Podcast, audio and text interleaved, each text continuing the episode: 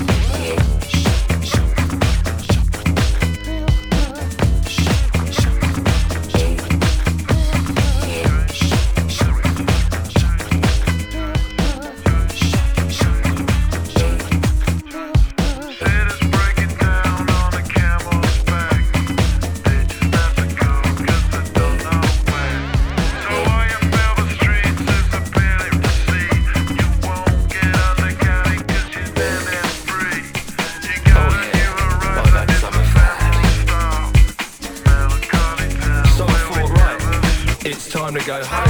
On the way, I nick a bottle of vodka somebody. Take the taste away of all that sweet shit that I had the evening before. So I did. And as I was going to the bar, Nick the splash. This baby me between the legs me back onto the dance floor. Cause she wanted me, and only me To get down with her. Fat Joe.